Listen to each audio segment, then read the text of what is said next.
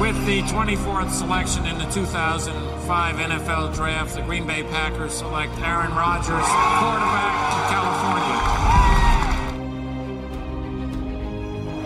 The final snap of Super Bowl 45. The Green Bay Packers have won the Super Bowl. The Lombardi Trophy is coming home.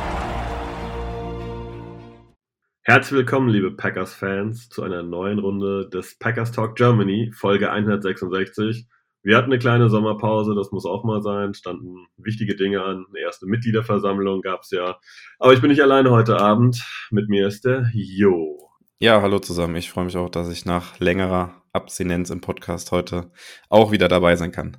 Ja, wunderbar. Ich glaube, da freuen sich alle drüber, dass du da auch vielleicht ein bisschen was berichten kannst, was um die Packers äh, in den letzten Wochen los war. Wie gesagt, wir hatten jetzt, glaube ich, zwei Wochen Pause. Jo, kannst du mal kurz zusammenfassen, was in der Zwischenzeit so bei den Packers passiert ist? Genau, wir starten mal mit ein paar News und ähm, ihr werdet das alle mitbekommen haben. Die Packers haben den deutschen Kicker Dominik Eberle ähm, entlassen.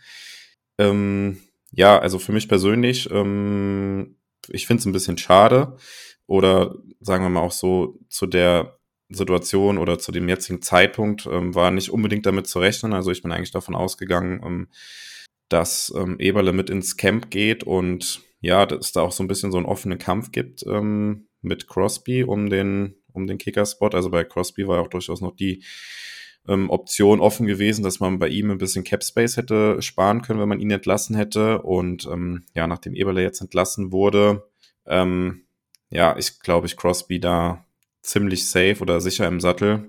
Und ähm, ja, für mich fast, würde ich mich schon fast festlegen, dass die Packers auch mit ihm in die Saison gehen. Wie siehst du es? Ja, ähm, schwierig natürlich immer zu beurteilen bei diesen Kickern, da kann ruckzuck was passieren, aber ich denke auch, dass die Vorzeichen Richtung Mason Crosby deuten. Ich denke, den die Alternative, die man geholt hat mit äh, Gabe Brkic, B-R-K-I-C, also ähm, schwierig auszusprechen, er ist ein ehemaliger Kicker der Oklahoma Sooners, ähm, wurde von den Vikings damals gesigned. Ja, scheinbar hält man von ihm mehr als von Eberle. Letztendlich sonst hätte man den Tausch nicht gemacht. Aber das deutet schon, glaube ich, mittlerweile viel auf Mason Crosby als Kicker hin. Genau. Ja, das ähm, die eine News und ähm, die andere News dann auch eine Entlassung. Die Packers haben ihren ja, nominell dritten Quarterback Kurt Bankert entlassen. Ähm, auch das für mich zum jetzigen Zeitpunkt so ein bisschen überraschend gewesen. Ähm, ja, Benkert war ja doch eine Zeit lang mit den Packers jetzt unterwegs gewesen. Ähm, ja, muss jetzt vor dem Camp dann ähm, das Team verlassen. Ähm, ja, hat da auch auf Twitter einen Post abgelassen, wo er ähm, ja den Packers auch dankt für die Möglichkeit und ähm, ja, hatte, glaube ich, eine schöne Zeit in Green Bay. Schade für ihn persönlich. Ähm, ja, sportlich jetzt für die Packers wahrscheinlich nicht so von Relevanz.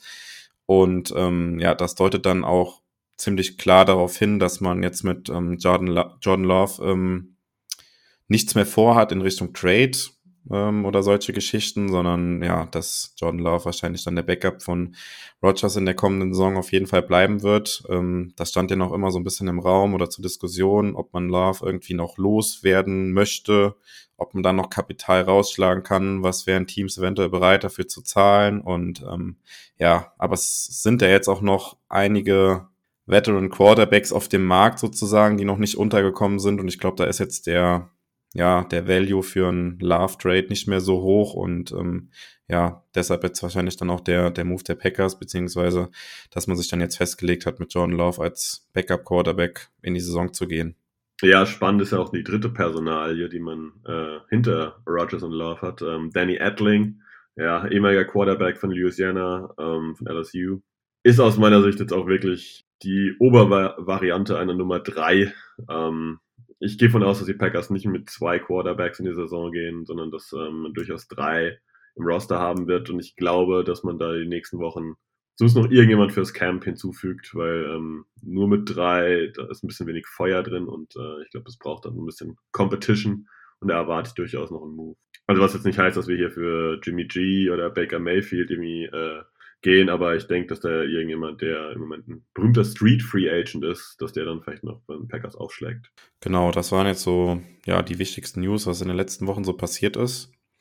Und ähm, ja, wir wollen weitermachen heute in der Folge. Ähm, haben wir, glaube ich, noch gar nicht gesagt am Anfang, aber wir wollen so ein bisschen zurückblicken. Ähm, ja, auf den Draft von 2019. Also man sagt ja immer so, dass man so eine Draft-Class so wirklich bewerten kann, so nach zwei, drei Jahren. Und ähm, ja, vielleicht habt ihr auch den Podcast von Downset Talk gehört, die sich auch den Draft von 2019 nochmal ähm, angeschaut haben und da eine Top 10 Redraft gemacht haben, ähm, wo übrigens auch zwei Packers-Spieler unter den Top 10 waren.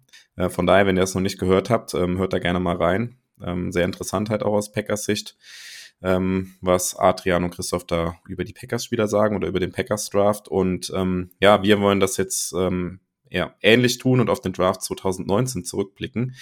Und ähm, ja, wir rollen das Ganze von hinten auf. Das heißt, wir gucken uns an, wen die Packers ähm, als letztes gepickt haben und ähm, arbeiten uns dann langsam nach vorne ähm, bis zu den zwei Erstrunden-Picks, die die Packers in dem Draft 2019 hatten. Und ähm, ja, in der siebten Runde haben die Packers ähm, Ty Summers gepickt und ähm, ja, ich gebe erstmal ab an Sebastian, der ein paar Infos zu Ty Summers gibt. Ja, genau. Ty Summers dürfte den meisten wahrscheinlich durchaus ein Begriff sein, denn der Kollege ist seit dem Draft auch bei den Packers stetig im Roster drin. Ähm, spielt meistens nur in Special Teams, hat aber durchaus immer wieder Zeiten gesehen, wo er auch auf Linebacker ja, auf dem Feld zu sehen war. Grundsätzlich muss man sagen, für einen Siebtrunden-Pick scheint es ein ganz ordentlicher Pick gewesen zu sein, denn der Kerl hat mittlerweile 46 NFL-Spiele gemacht, ähm, hat sogar einen Start hingelegt, insgesamt 52 äh, Tackles ähm, kombiniert hingelegt. Ja, wie gesagt, sein Hauptaugenmerk sind die Special Teams. Da spielt er in der Regel so 70 bis 80 Prozent der Snaps. Und in der Defensive kam er 2020 in 17 Prozent der Snaps aufs Feld, äh, 2021 nur in 3 Prozent, sodass das geht ein bisschen zurück. Ähm, ich würde sagen, dass er dieses Jahr durchaus äh, ja, zu kämpfen haben wird, in das Roster zu kommen. Wir haben es schon oft diskutiert, dass die Packers dieses Jahr auch ja, Special Team Spieler verpflichtet haben oder gedraftet haben. Und ich glaube, da wird eine Competition um diese 70 bis 80 Prozent Special Team Snaps ja, entstehen. Und da er im sonstigen Bereich jetzt nicht äh, unbedingt äh, ein Stammspieler ist, würde ich sagen, hat er auf jeden Fall zu kämpfen. Aber es bleibt dabei, Siebtrunden-Pick, Ty Summers kann man sich über diese Performance aus meiner Sicht nicht beklagen, oder? Genau, absolut nicht. Ähm, ja, vielleicht noch was kurz zur Position. Wir eigentlich spielt er so Linebacker. Ähm, und ja, Packers haben ja da bekanntermaßen in diesem Draft auch nachgelegt. Das heißt, nominell rückt er da jetzt quasi auch eine Position dann sozusagen weiter nach hinten im Death Chart.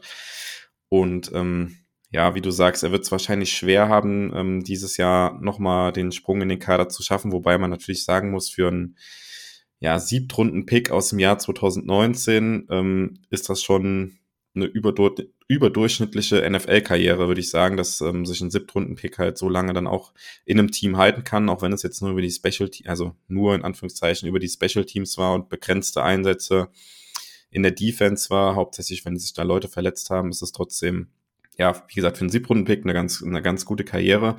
Und in dem Fall kann man dann auch durchaus sagen, dass das ein Pick war in der siebten Runde, der sich für die Packers durchaus ähm, gelohnt hat, beziehungsweise was man im Nachhinein betrachtet dann als guten Pick auch bezeichnen kann. Ja, genau. Weiter ging es bei den Packers äh, mit einem Running Back von Notre Dame, ähm, Dexter Williams. Ja, und Dexter Williams äh, kam bei den Packers nie wirklich an. Er ist mittlerweile auch nicht mehr bei den Packers, er ist mittlerweile bei den Browns mit dem Future Reserve Contract. Ähm, das heißt, er steht da wahrscheinlich mit im Camp, ob er weiterkommt. Hm, mal sehen. Ähm, jo, wie hast du Dexter Williams so die Jahre über wahrgenommen? Hat er die Erwartung erfüllt oder war das dann doch eher vielleicht ein Sechs-Runden-Pick ja, in die Tonne gekloppt?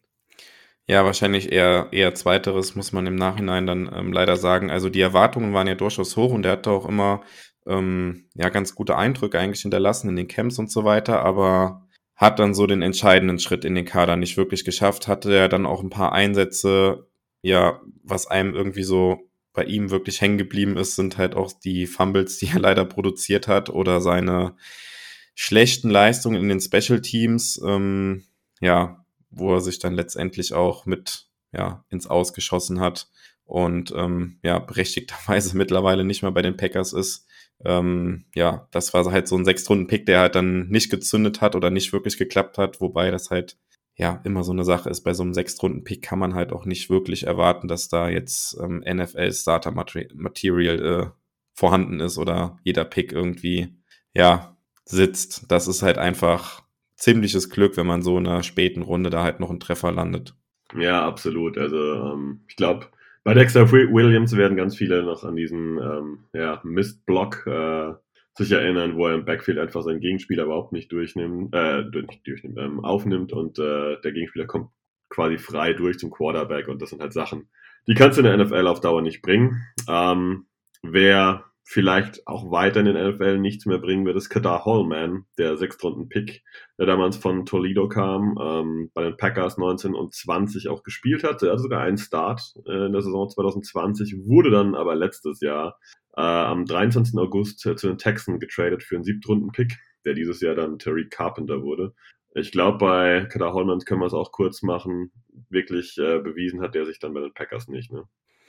Das stimmt, wobei man halt auch sagen muss, ähm, hat sich auch ja für seinen Draft-Status relativ lange auch noch im Team gehalten.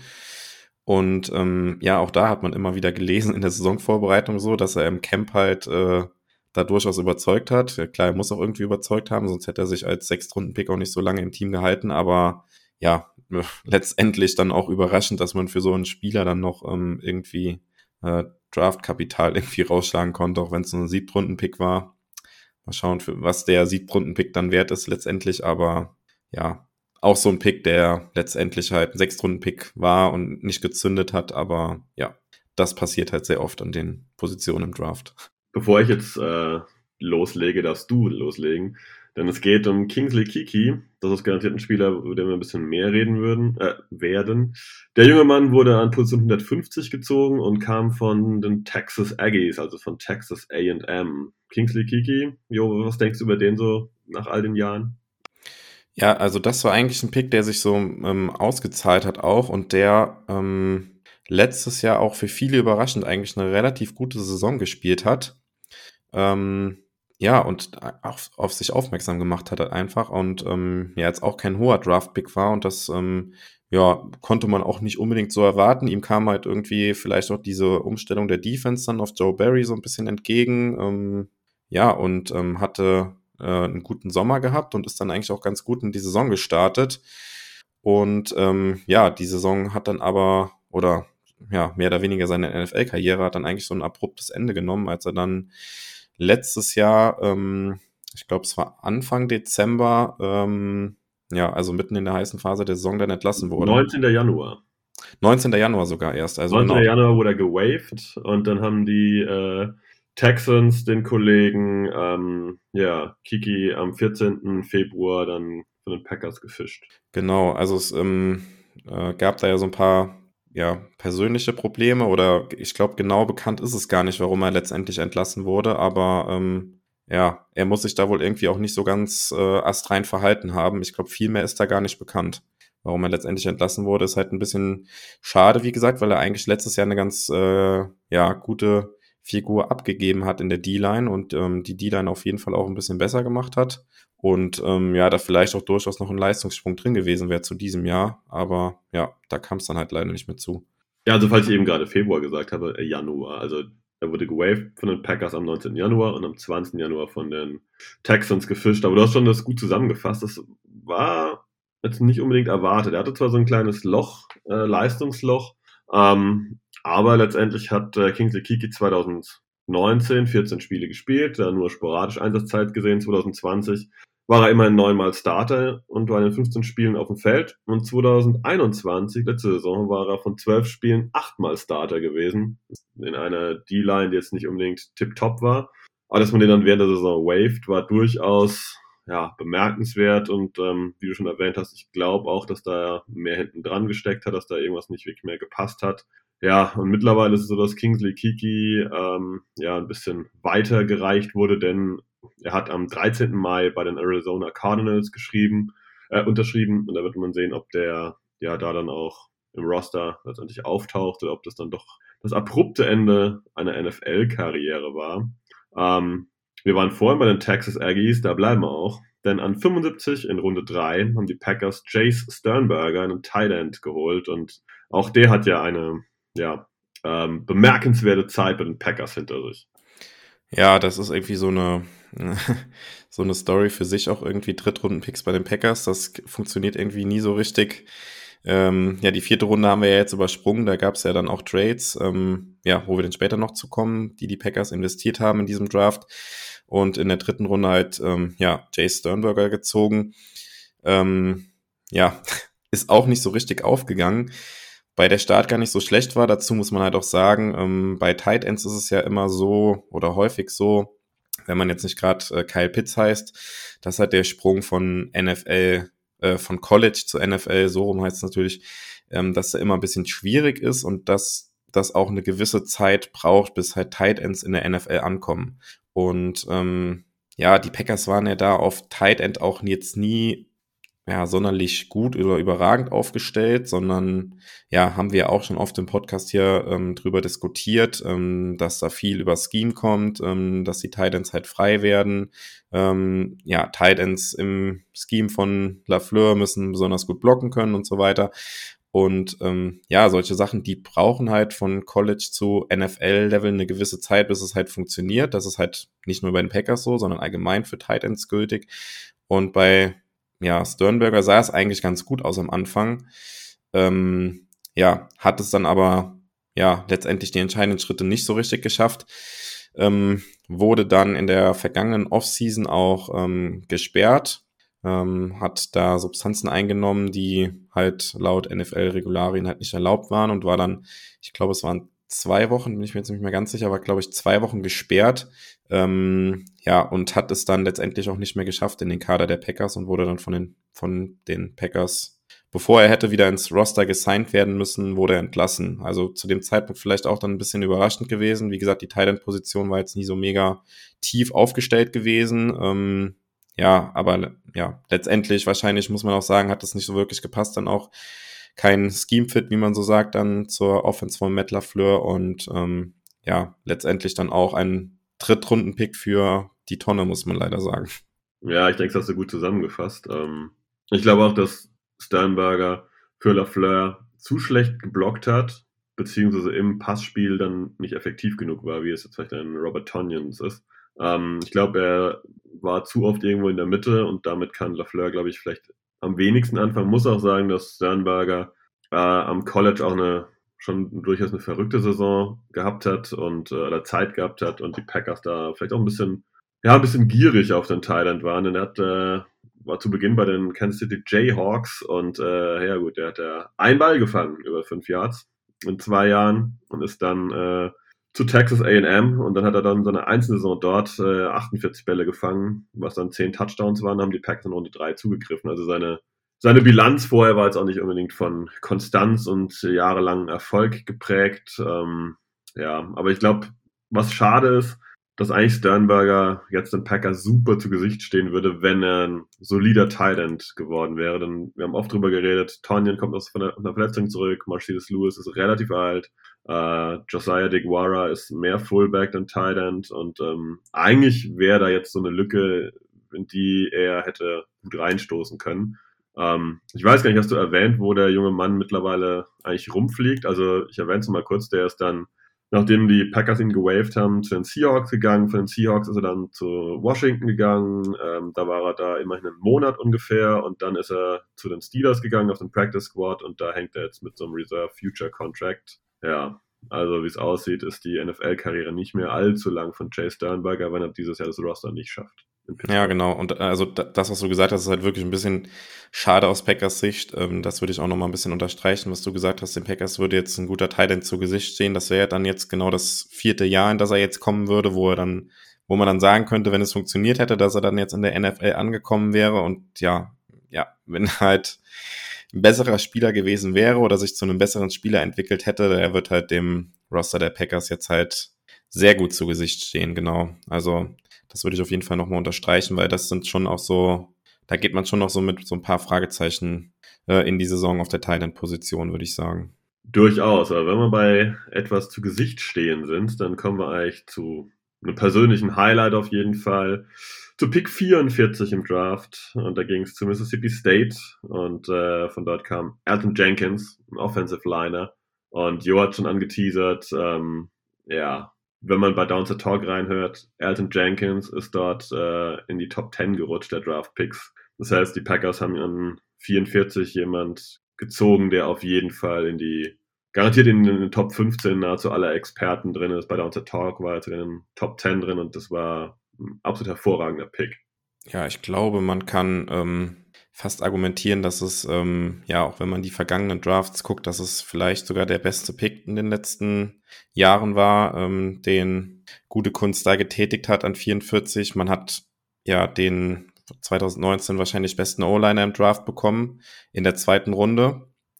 Und ja, man hat einfach einen Spieler bekommen, der halt super flexibel einsetzbar ist. Also ich glaube, das war ja, die Packers, die ja sehr viel auf Athletik und so weiter ähm, achten oder gute Kunst, der das ja insbesondere dann so ein bisschen bei den Packers auch eingeführt hat, sehr auf die Athletik achtet, ähm, weiß ich gar nicht, ob das damals schon so auf dem Schirm war, dass das halt ein Spieler ist, der ähm, super flexibel einsetzbar ist. Also klar, man wusste, ähm, ja, dass er Guard spielen kann, dass er Center spielen kann, was er ja beides im College schon gemacht hat. Aber ähm, ja, was wir dann letzte Saison gesehen haben, ähm, dass er quasi auch einer der ja, ich würde sagen, letzte Saison, so wie er gespielt hat, einer der fünf besten Tackles ähm, war, ähm, als er halt eingesprungen ist für äh, Bakhtiari. Ähm, das hätte man so, so nicht erwartet. Ähm, wie gesagt, bin mir gar nicht sicher, ob das äh, den Packers auch so bewusst war. Ähm, ja, die Armlänge von ihm hat ja auch so ein bisschen dagegen gesprochen, auch, dass er quasi auf Tackle einsetzbar ist. Ähm, er hat aber ja absolut das Gegenteil bewiesen und ähm, letztes Jahr halt eine richtig gute Figur abgegeben auf Left Tackle. Ähm, ja, und ähm, ja, dann leider, leider im Spiel gegen die Vikings sich das Kreuzband gerissen. Ähm, dass die Saison oder was die Saison dann halt ähm, ja beendet hat, aber ähm, ja, wie gesagt, also für mich einer der besten Picks der Packers äh, überhaupt in den letzten Jahren. Und ähm, ja, er geht jetzt in sein letztes Vertragsjahr. Da muss man jetzt mal schauen, wie er jetzt von der ähm, Kreuzbandverletzung zurückkommt. Ähm, Bakhtiari ist da ja so ein bisschen ähm, ein warnendes Beispiel quasi, dass das auch durchaus ja bei den schwereren Jungs, ähm, sage ich mal, eine längere Geschichte werden kann, dass das nicht unbedingt so gesagt ist, okay, halbes Jahr, dreiviertel Jahr, dann spielen wieder auf ihrem Niveau, da muss man mal gucken, was man so hört, scheint der Heilungsprozess ja ganz gut zu verlaufen. Müssen wir jetzt mal gucken, wie er in die Saison startet, aber ähm, ja, ein paar Fragezeichen gibt's da noch. Ähm, haben wir auch schon oft drüber geredet, wie die Packers dann die O-Line gestalten, wo er dann spielt. Ja, wie man halt ja, seine Stärken am besten aufs Feld bekommt, kann er vielleicht sogar Right Tackle spielen. Ähm, ja, das wird man auf jeden Fall sehen. Und ähm, da bin ich schon mega gespannt drauf. Da gehe ich voll mit. Ich will einfach nochmal einen Punkt rausheben. Ich glaube, man kann das gar nicht hoch genug wertschätzen und betonen, wie immanent wichtig sowas sein kann, wenn jemand derart flexibel ist und auf vielen Positionen eine hohe Qualität abliefert. Weil es gibt dir die Möglichkeit, neue Spieler, junge Spieler, Draftees oder auch Signings per Free Agency auf ihre Position zu stellen, wo sie am besten performen und denjenigen, der so stark auf zwei bis drei äh, Positionen spielt, entsprechend einfach einzugliedern. Und das ist eine Qualität, die, die einfach mega, mega wichtig ist, gerade in der O-Line, wo es regelmäßig Verletzungen gibt. Ähm, man muss sich einfach nur mal vorstellen, wenn, wenn Alton Jenks einfach nur Guard wäre, dann hätten wir auf Tackle regelmäßig ein viel, viel größeres Problem gehabt. Ähm, wenn er nicht noch die Option hätte, auf Center zu gehen, hätten wir auch da durchaus, er jetzt kein Problem gehabt, weil wir hatten letzten Jahre Lucas Patrick, aber, aber diese Optionen bestehen, das, das gibt der Mannschaft, gibt der O-Line so viel Raum, so viele Möglichkeiten, andere Spieler auf ihren Qualitätspositionen einzusetzen. Und das ist immanent wichtig, du hast schon gesagt. Ähm, Vertrag wird interessant. Äh, für mich muss das Ding verlängert werden. Ich sage jetzt nicht, koste, was es wolle, aber koste es, koste es was es wolle. Ja, das, das ist halt so ein Punkt. Ne? Man muss jetzt halt gucken, wie er von der Verletzung zurückkommt. Und ja, gut, dadurch, dass er halt auf Tackle gespielt hat, ähm, ja, also diese, diese Gerüchte, dass er halt auf Tackle spielen könnte, die gab es ja dann in der letzten Offseason schon, wo ähm, ja man die Berichte aus dem Camp dann halt gelesen hatte, dass die Packers ihn halt äh, dauerhaft im, im Camp halt auf Left Tackle stehen hatten. Ähm, ich persönlich muss sagen, ich war da mega skeptisch gewesen und äh, war da irgendwie gar nicht so Fan von gewesen. Man hat halt irgendwie auch die ganze Zeit nicht gewusst, was ist jetzt mit äh, Bakhtiari, ob der jetzt, ähm, ja, es war ja in der letzten Offseason auch gar nicht klar, ob er überhaupt verletzt sozusagen in die Saison startet oder ob er vielleicht sogar in Woche zwei und drei irgendwie sowas um den Dreh wieder hätte spielen können. Deshalb war ich da irgendwie so gar kein Fan von, dass die Packers dann halt ähm, dieses Experiment da mit äh, Jenkins auf Tackle gemacht haben. Ich war da mega skeptisch gewesen. Und ähm, ja, hat, er hat mich Lügen gestraft, kann man so sagen, äh, mit seiner Performance. Ähm, aber ja, für die, also er hat sich natürlich in eine mega gute Verhandlungsposition gebracht. Ähm, die Verletzung macht da jetzt hätte so ein kleines Fragezeichen dran, aber ähm, ja, ganz ehrlich, er hat auf einem Top-Niveau gespielt auf ähm, Tackle. Und ähm, ja, Tackles verdienen nun mal ähm, noch anderes Geld als Guards in der NFL. Ähm, von daher wird es ähm, ja diese Vertragsverlängerung, wenn man jetzt mal ähm, davon ausgeht, dass er ja, weiß ich nicht, so ab Woche 6, 7 vielleicht wieder zur Verfügung steht und dann auch relativ schnell wieder an sein Niveau herankommt, dann wird man halt relativ schnell auch, ähm, ja, vielleicht ist man auch jetzt schon in Vertragsgesprächen, bereitet da schon Sachen vor. Ich glaube, die Packers werden da auf jeden Fall abwarten, wie gesagt, wie er aus der Verletzung rauskommt, aber ähm, ja, wenn man halt auf dem Niveau auf Tackle spielt, dann kriegt man halt auch richtig viel Kohle und das ähm, ja ist jetzt halt sein erster Vertrag nach seinem nach seinem Rookie-Vertrag. Das ähm, könnte durchaus teuer werden für die Packers. Ähm, ja, wir wissen um die Cap-Situation der Packers in den nächsten Jahren. Das wird auf jeden Fall nicht einfach. Ähm, so einen dicken Vertrag, der da wahrscheinlich kommt, noch irgendwie unterzubringen. Aber ich bin da ganz bei dir. Ähm, ja, da führt eigentlich kein Weg dran vorbei. Den muss man auf jeden Fall halten. Wen man schon längst gehalten hat, zumindest durch die Fifth-Year-Option, weil er in Runde 1 gedraftet wurde, äh, ist ein anderer Kollege. Und zwar Darnell Savage, den die Packers an 21 gepickt haben. Safety kam damals von Maryland. Ja, absoluter Stammspieler bei den Packers. Hm, hat immer wieder ein bisschen Höhen und Tiefen gehabt. Gerade die letzte Sommer eher ein Tief. Lag es an der Systemumstellung? Lag das vielleicht einfach nur ja, an einem persönlich schlechten Jahr? Was denkst du, Jo? Ähm, ja, genau. Also da kann man vielleicht auch zu sagen, also lässt sich natürlich auch mit Statistik so ein bisschen belegen, ähm, dass tatsächlich jetzt das letzte Jahr, also sein drittes Jahr bei den Packers, tatsächlich auch statistisch gesehen sein, sein schlechtestes Jahr war. Ähm, ja, in keinem Jahr hat er mehr Yards zugelassen, in keinem Jahr mehr Completions auf sich. Ähm, ja, und er war einfach oder er ist in der Defense von Joe Barry nie wirklich angekommen. Also ähm, da konnte man so nach den Jahren 2019 und 2020, wo er wirklich, ähm, ja, also sehr gut in die NFL hat reingefunden hat und da seinen Platz in der Packers Defense neben Adrian Amos ähm, ja gefunden hat und auch sehr gut ausgeführt hat als Rookie, war auch ein bisschen mehr, als äh, man vielleicht erwarten konnte, was er da gezeigt hat. Und letztes Jahr war dann schon so ein bisschen enttäuschend, weil, also ich erinnere mich auch noch an den Podcast, wo wir beide ähm, ja in der vergangenen Offseason ähm, darüber gesprochen haben, was uns so in der Defense von Joe Barry erwartet. Und ähm, ja, ich glaube, es war ich gewesen, der auch ähm, Daniel Savage als Breakout-Kandidaten genannt hat. Ähm, ja, das ging dann auch komplett nach hinten los, muss man jetzt Könnte so im Nachhinein sagen. nicht gewesen sein. Also ich war da garantiert nicht weit entfernt. Ja, ich glaube, wir waren uns da auch relativ einig, dass ähm, das jemand ist, der dann halt in, im dritten Jahr, ähm, ja, jetzt mit neuem Defensive Coordinator, ähm, hatte schon zwei gute Jahre und ja, jetzt knallt so richtig, da liefert er richtig ab, war dann ähm, tatsächlich gar nicht so gewesen. Und genau, das ist halt die Frage, lag es an, an der Rolle, die er in der Defense hatte oder ja, geht der Trend jetzt halt einfach irgendwie in die falsche Richtung und ähm, ja, das passt mit Barry irgendwie nicht zusammen. Ist halt schwierig zu sagen. Ähm, da muss man jetzt halt mal gucken, wie, ja, wie die, äh, ja, wie die 22er-Saison jetzt verläuft. Ähm, wobei ich glaube halt auch die Tatsache, dass die Packers halt die Fifth-Year-Option gezogen haben, ähm, gibt vielleicht auch so ein bisschen so ein Indiz darauf, dass ähm, ja, die Packers schon planen, jetzt auch im zweiten Jahr äh, unter Barry ihn halt auch anders einzusetzen. Ähm, ja, ist halt auch die Frage, ob quasi letztes Jahr im Barrys ersten Jahr ja Barry sozusagen mit dem Material arbeiten musste, was vorhanden war. Und ähm, ja, jetzt so zweiten Jahr dann auch halt den Draft vielleicht ein bisschen mitgestaltet hat und so ein Pick dann halt wie Quay Walker ähm, Klar, der geht halt irgendwie auch auf seine Kappe. Also wenn er den nicht gewollt hätte, dann hätten die Packers den natürlich auch nicht gepickt. Und dass damit halt auch die grundsätzliche Ausrichtung der Defense sich ein bisschen ändert und ähm, Savage wieder mehr, ja, tief spielen kann, ähm, nicht so viel nach vorne rotieren muss, in die Box kommen muss, ähm, das Spiel mehr vor sich hat. Weil, ähm, ja, ich glaube, das ist halt letztes Jahr krass hängen geblieben, wenn er da halt nach vorne musste, Tight Ends gecovert hat oder Tight Ends covern musste erinnere mich da insbesondere auch an das Spiel gegen die Ravens, wo er mit Andrews ja quasi gar nicht klar kam und äh, ja, mehr oder weniger die Packers das Spiel fast verloren hätten, weil Andrews alleine, äh, ja, das Spiel fast alleine entschieden hat, weil Savage ihn einfach nicht unter Kontrolle bekommen hat. Das sind halt so Sachen, die können sich halt jetzt im zweiten Jahr unter Barry halt komplett ändern und Savage wieder eine ganz andere Rolle haben, vielleicht auch dann wieder mehr das, was er halt 2019 und 2020 gemacht hat und dass ihm das ja auf jeden Fall entgegenkommen sollte.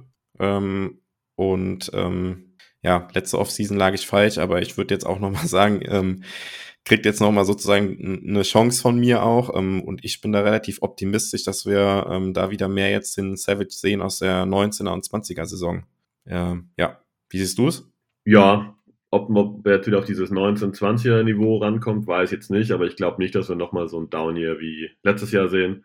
Ich glaube, dass die Defense insgesamt mit einem fitten J.E. Alexander, Rasul Douglas, Eric Stokes äh, den Neuzugängen in der Defensive Line, als auch den, den äh, Picks mit Quay Walker und äh, Devonta Wyatt, dass es einfach eine viel, viel bessere Defense sein wird und das wird auch ähm, mindestens ihm zugutekommen, wenn er nicht einfach sogar wieder, wie du schon gesagt hast, so einen kleinen Upswing hat. Äh, ja, wenn wir das, das Wort Upswing gerade mal vielleicht mal aufgreifen, dann können wir zum nächsten Kandidaten. Ich würde noch was, äh, gerade noch was ergänzen bei Savage, oh, sorry, wenn ich ja. da dazwischen grätsche.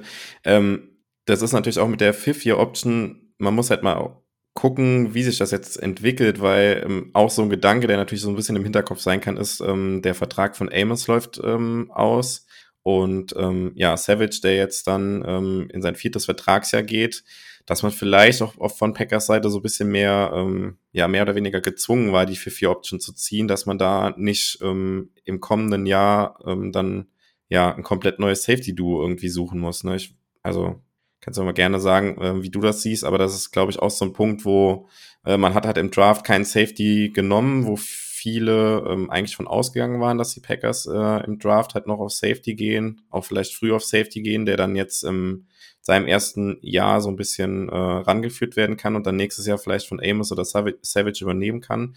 Dazu kam es halt jetzt nicht und dann war man vielleicht so mehr oder weniger gezwungen, so mit Savage halt ein bisschen weiter zu planen. Weiß ich nicht, wie du das siehst. Ja, ich glaube, du hast eigentlich das schon gut erwähnt, da will ich gar nicht viel ergänzen. Ich denke, das ist sicherlich auch ein Argument gewesen, äh, zu sagen, dass man diese, diese 50-Year-Option erstmal zieht und dann einfach mal weiterschaut. Und äh, ich glaube, dass die nächste Offseason in Sachen äh, Safety sehr interessant wird.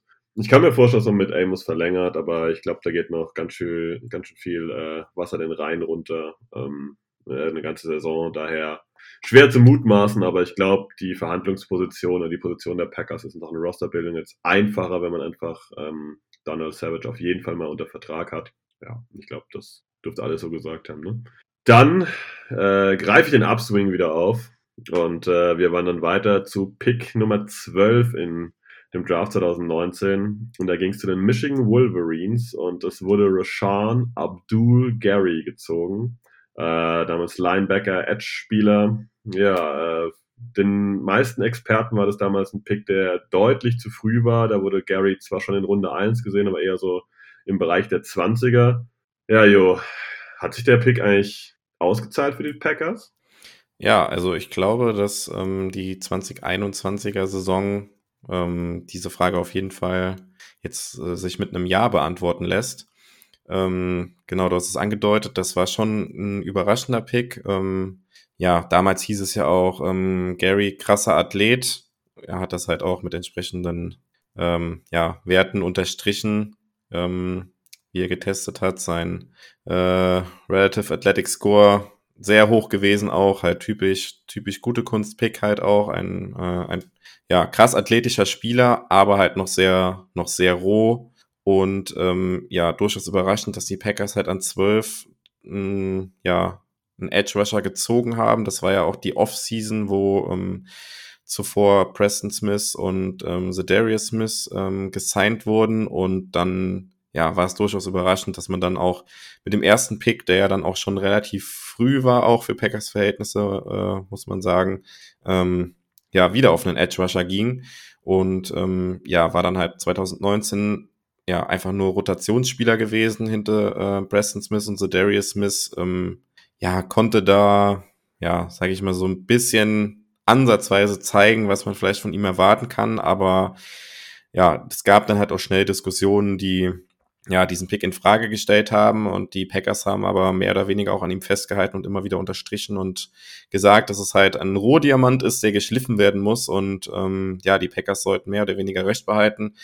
2020 hat er dann, ähm, ja, also 19, da noch kurz drauf zurückzukommen, auf das 19er Jahr hat er zwei Sacks gehabt, 2020 dann ähm, fünf Sacks und ähm, ja, 2021 war er dann neben Preston Smith dann auch ähm, Starter gewesen, hat alle 16 Spiele der Regular Season auch bestritten. Ähm, ja, hatte ja auch diese, sag ich mal, beinahe Verletzung da mit seinem Ellbogen, der da überstreckt war, hatte aber auf die Zähne gebissen und das war dann Gott sei Dank nicht so schlimm, also konnte alle, konnte alle Spiele machen, in den Playoffs auch mitwirken und hat dann, ähm, ja, letztendlich in der 2021er Saison neuneinhalb Sacks gesammelt und, ähm, ja, so ein bisschen sein Draft-Status ähm, in der letzten Saison ist er so ein bisschen gerecht geworden. Ähm, ja, ich hatte das am Anfang auch schon mal gesagt. Ähm, hört da gerne mal rein bei dem äh, äh, Downset Talk Podcast, ähm, die auch, ja, ich glaube, Adrian, ich bin mir jetzt nicht mehr ganz sicher, ist ein bisschen her, wo ich es gehört habe, aber ich glaube, Adrian hat gesagt, für ihn ist es der beste Edge Rusher auch aus dem Draft gewesen.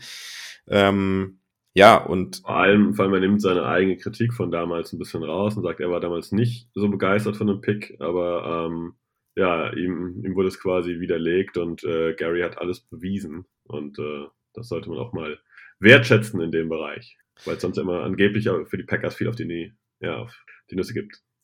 Genau, also mehr oder weniger, wie gesagt, hat sich dieser, dieser Pick dann letztes Jahr so ein bisschen bezahlt gemacht und ähm, ja, ich bin da sehr gespannt. Also die Packers haben natürlich, also da bei ihm gab es ja gar keine Frage, die Fifth-Year-Option gezogen.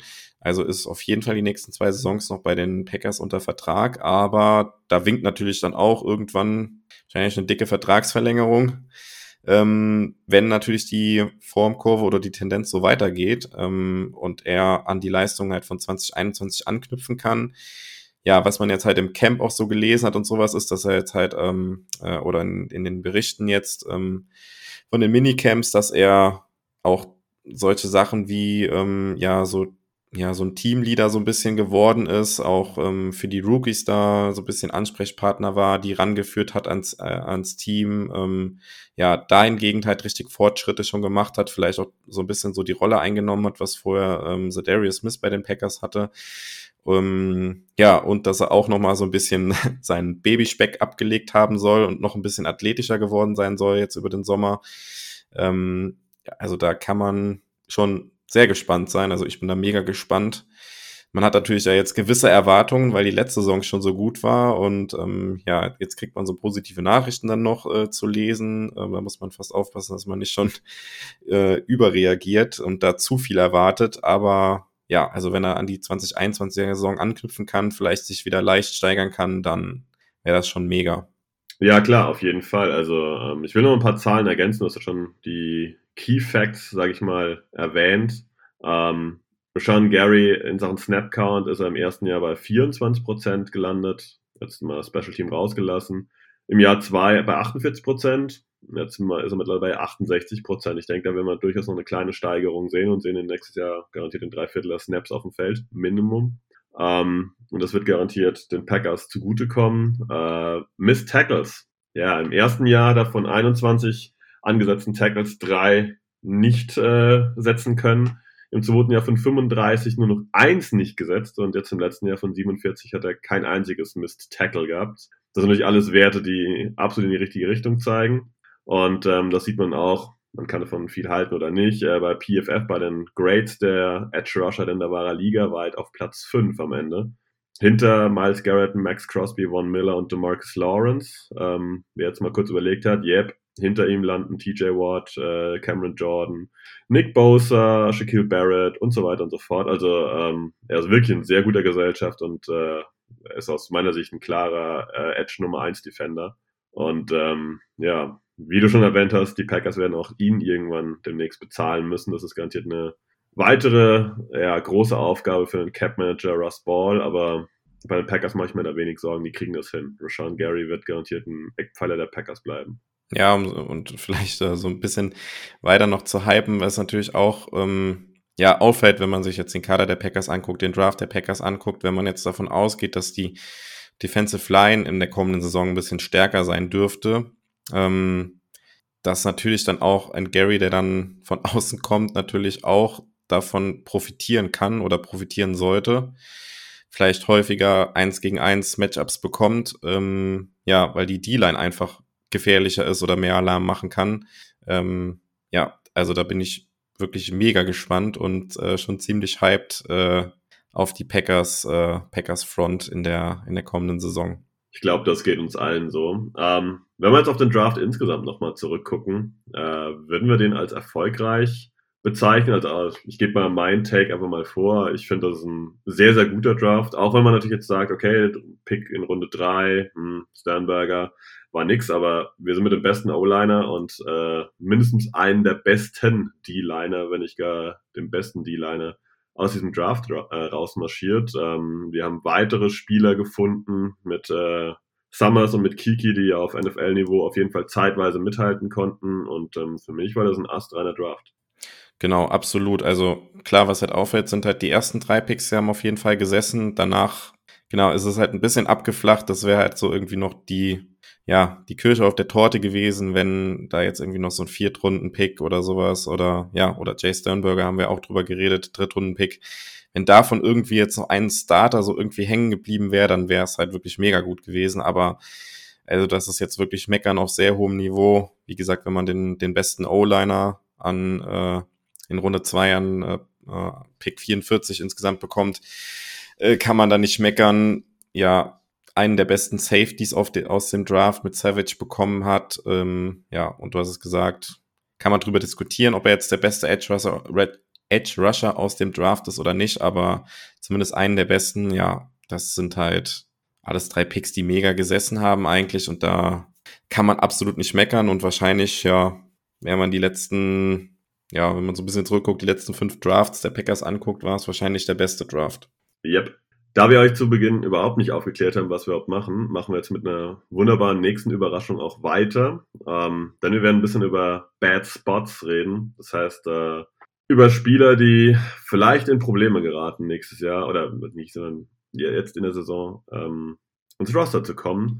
Denn gewisse Positionen bei den Packers sind durchaus gut gefüllt. Und ähm, ja, Jo, hast du irgendjemand direkt auf dem Schirm, wo du sagst, boah, also der wird auf jeden Fall kämpfen müssen, obwohl er letzten Jahre eigentlich ja, im Roster eigentlich stetig war und auch stetig auf dem Feld stand?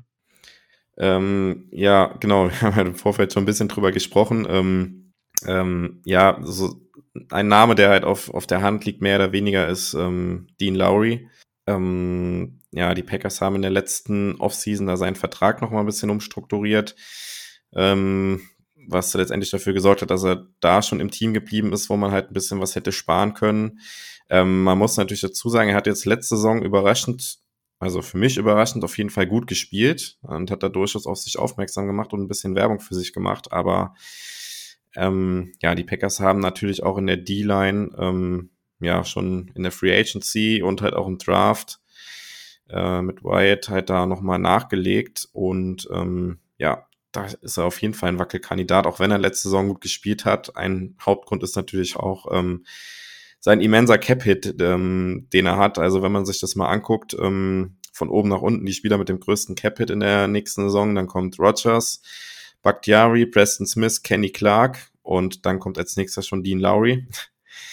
ähm, ja, durchaus ein bisschen überraschend ähm, an der Position, den so hoch zu sehen mit einem Capit und deshalb äh, würde mich das absolut nicht überraschen, wenn die, wenn die Packers sich da von ihm noch trennen würden.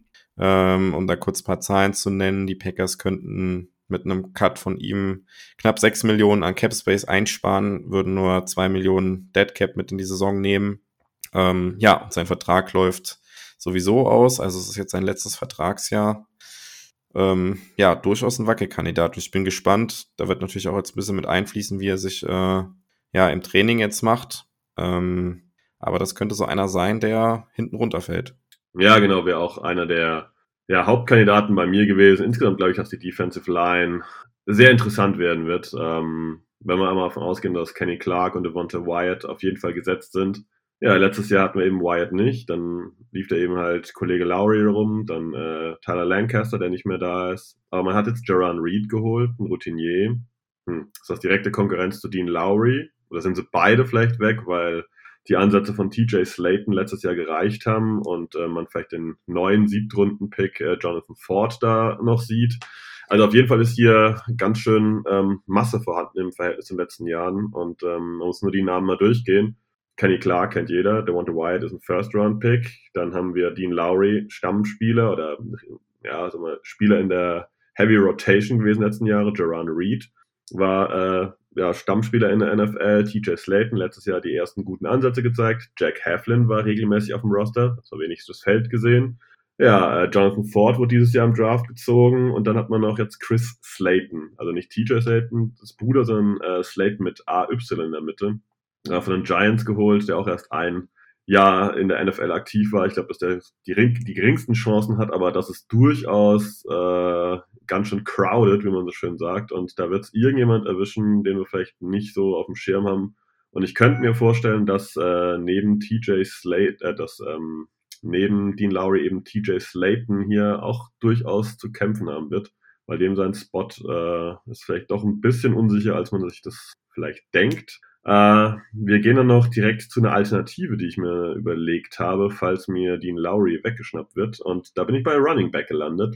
Ja, wir haben letztes Jahr Kylan Hill gedraftet, aber auch dem seinen Spot sehe ich nicht äh, ja, derart äh, als derart sicher an. Ich glaube, dass er ihn sich holen wird, weil er einfach auch im Special Team eine gute Komponente ist, aber man hat Tyler Goodson ähm, als undrafted Free Agent geholt. Das ist ein Running Back von Iowa. Der hat da relativ viel gespielt, hat auch ganz ordentliche Zahlen aufgelegt. Äh, ist mit 21 noch immer jung.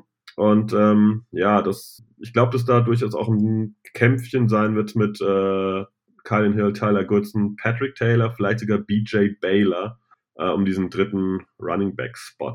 Siehst du sonst noch irgendjemand, der ja schon ein Uphill Battle vor sich hat?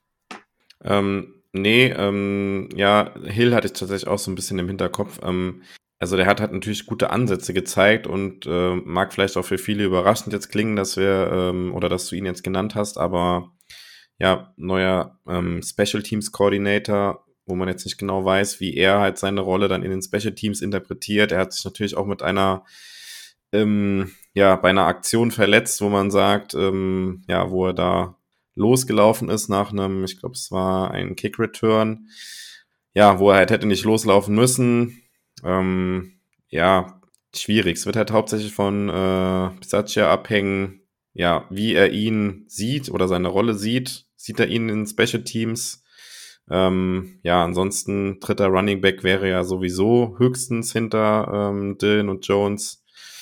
Ähm, ja, von daher könnte das schon so jemand sein, der vielleicht überraschenderweise am Ende den Sprung nicht schafft. Es war halt auch nur, das muss man halt dann auch wieder sagen, nur ein Siebtrunden-Pick gewesen letztes Jahr und das sind halt nun mal auch Spieler, die eine relativ kurze Halbwertszeit in der NFL halt haben. Ja, genau. Also wunderbar auch wieder zusammengefasst. Ähm, ich glaube trotzdem, dass er es schafft, aber ich glaube, das ist kein, äh, das ist nicht gegeben. Den letzten, den ich noch reinwerfen will, Royce Newman.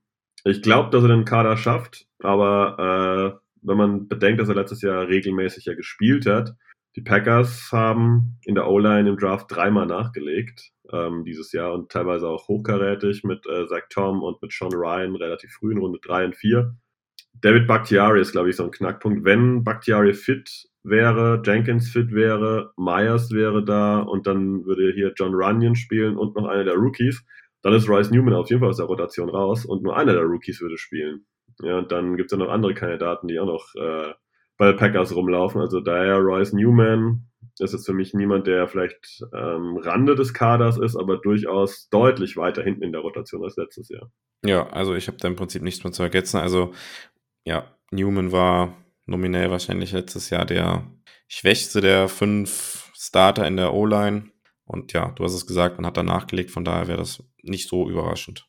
Als letzte Überraschung in dem Podcast diese Woche haben wir für euch ein The Good, The Bad, The Ugly dabei. Und äh, da sind wir nicht gegenseitig aufgeklärt, was äh, kommt. Und ähm, Good, Bad, Ugly in Bezug auf die Offseason. Jo, was war für dich eigentlich in dieser Offseason äh, das Gute, The Good? Na, ich hätte tatsächlich jetzt mit Ugly angefangen, ähm, das Positive zum Schluss quasi. Oder, ah, dann machen wir so. Dann machen wir The Ugly, The Bad, The Good. Genau. Ähm, ja, also ähm, ugly für mich tatsächlich ähm, die Situation um unseren nominell Starting Left Tackle Bakhtiari. wo jetzt mehr oder weniger jetzt über den Sommer so rauskam, dass er da mit seiner Verletzung, mit der äh, Kreuzbandverletzung immer noch ähm, laboriert, äh, noch nicht wirklich trainieren kann, ähm, wo es ja eigentlich letztes Jahr danach aussah, dass er vielleicht sogar zu den Playoffs wieder spielen kann, man es da versucht hat. Ähm, ja, man aber gesehen hat, dass es nicht funktioniert. Ähm, ja, das Knie nicht so verheilt ist, wie es sollte, irgendwie sich Flüssigkeit gesammelt hatte. Ja, eine lange Leidensgeschichte. Und ähm, ja, dass das jetzt immer noch mehr oder weniger, es ist jetzt über anderthalb Jahre her, dass er sich das Kreuzband gerissen hat. Ähm, ja, das, das ist ziemlich ähm, ungünstig für die Packers, sagen wir mal so, insbesondere weil ja auch ähm, ja, Jenkins sich dann das Kreuzband gerissen hat und ähm, ja, Bakhtiari, wenn er fit ist, ja, ein Top 3 Left Tackle in der NFL ist, auf ja, vielleicht kann man natürlich argumentieren in die eine oder andere Richtung, aber auf einer der wichtigsten Positionen, auf jeden Fall in der Offensive Line. Ähm, ja, Spieler, dem Rogers zu 100 Prozent immer vertraut hat.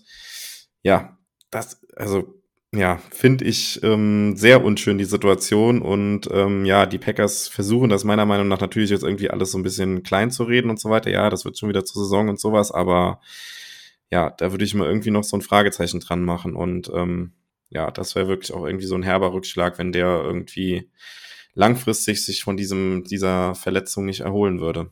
Absolut guter Punkt. Ich muss, äh, wenn ich auf meine Liste schaue, sagen, ich habe den Punkt verpasst. Ähm, da bin ich froh, dass du ihn eingebracht hast.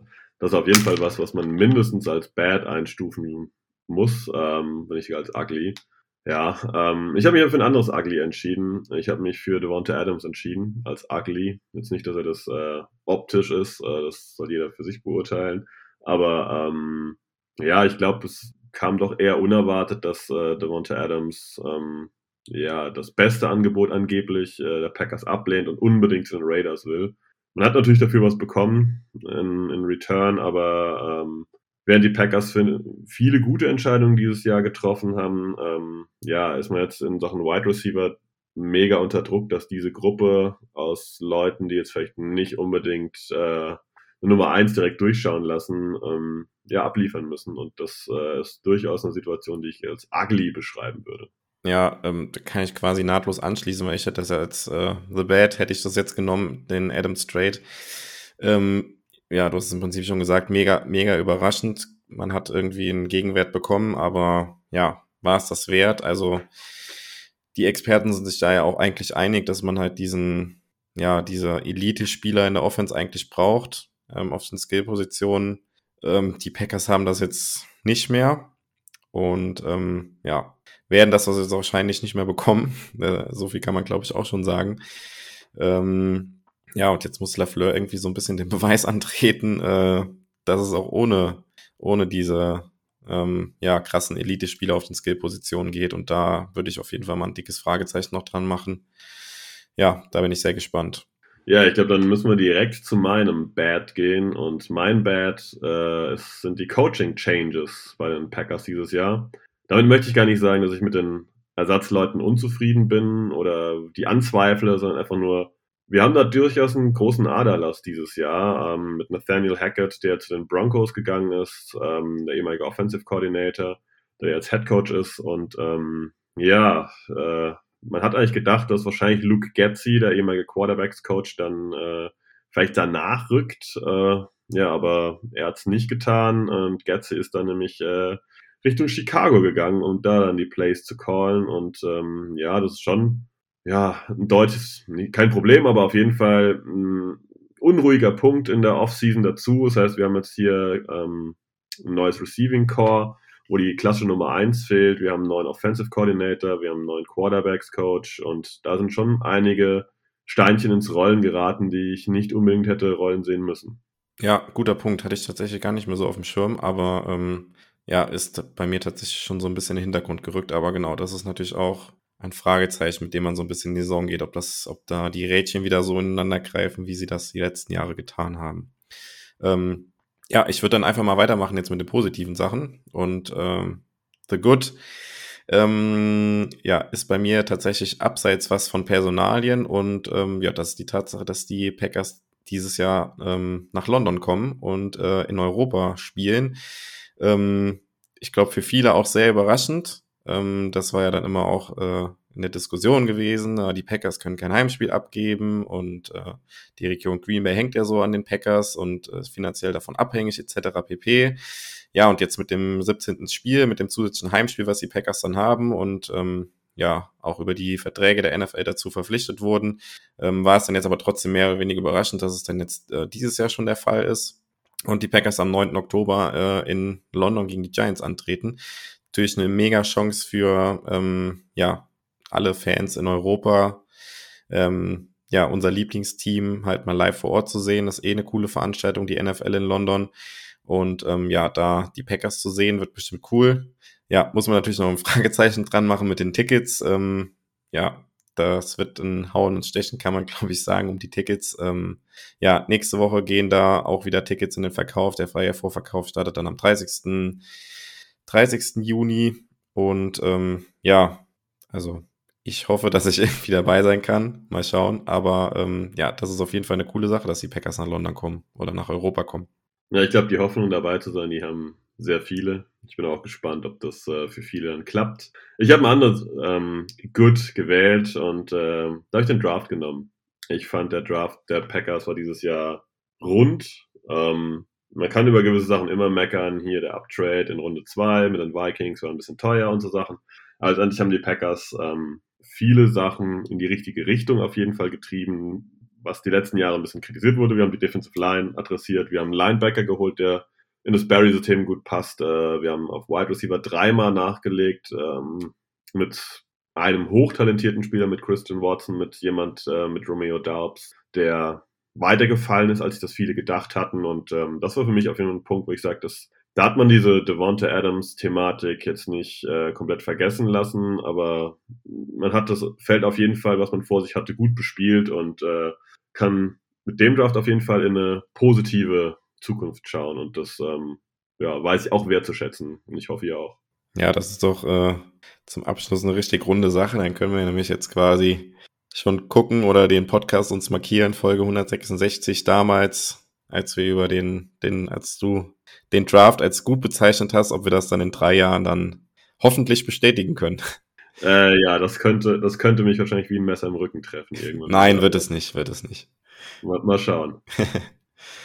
Gut, ja, ich glaube, Jodo hat schon gesagt, wir sind die Woche am Ende. Ist auch knappe Stunde rum. Gibt, glaube ich, nicht viel mehr zu sagen. Äh, danke fürs Zuhören ähm, und äh, bis, ich glaube, nächste Woche. Ich bin raus mit dem Go Pack Go. Ja, auch von mir. Ähm, danke fürs Zuhören. Ähm, letztendlich doch wieder eine längere Folge geworden, als Sebastian und ich anfangs gedacht hatten. Aber ich glaube, eine äh, sehr interessante Folge. Ähm, gebt uns immer gerne Feedback und ich bin auch raus mit einem Go Pack Go.